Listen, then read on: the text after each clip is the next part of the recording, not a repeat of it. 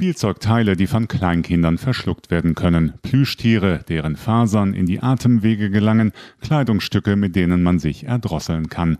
Rund 2250 gefährliche Produkte sind im vergangenen Jahr über das gemeinsame EU-weite Alarmsystem gemeldet worden. Auffällig dabei, viele Warnungen beziehen sich neuerdings auf die Corona-Pandemie.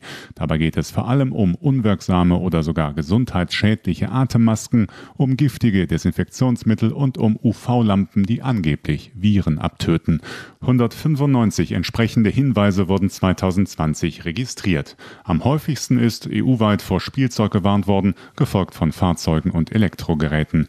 Insgesamt 5400 Mal haben die nationalen Behörden die Hersteller und Händler aufgefordert, unsichere Produkte aus dem Verkehr zu ziehen und zu vernichten. So viele Rückrufe gab es laut EU-Kommission innerhalb eines Jahres noch nie.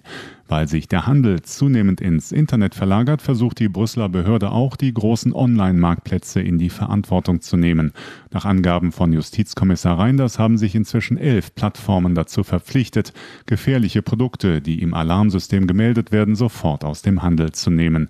Seit 2003 tauschen die EU-Mitgliedstaaten sowie Großbritannien, Island, Norwegen und Liechtenstein Produktwarnungen aus.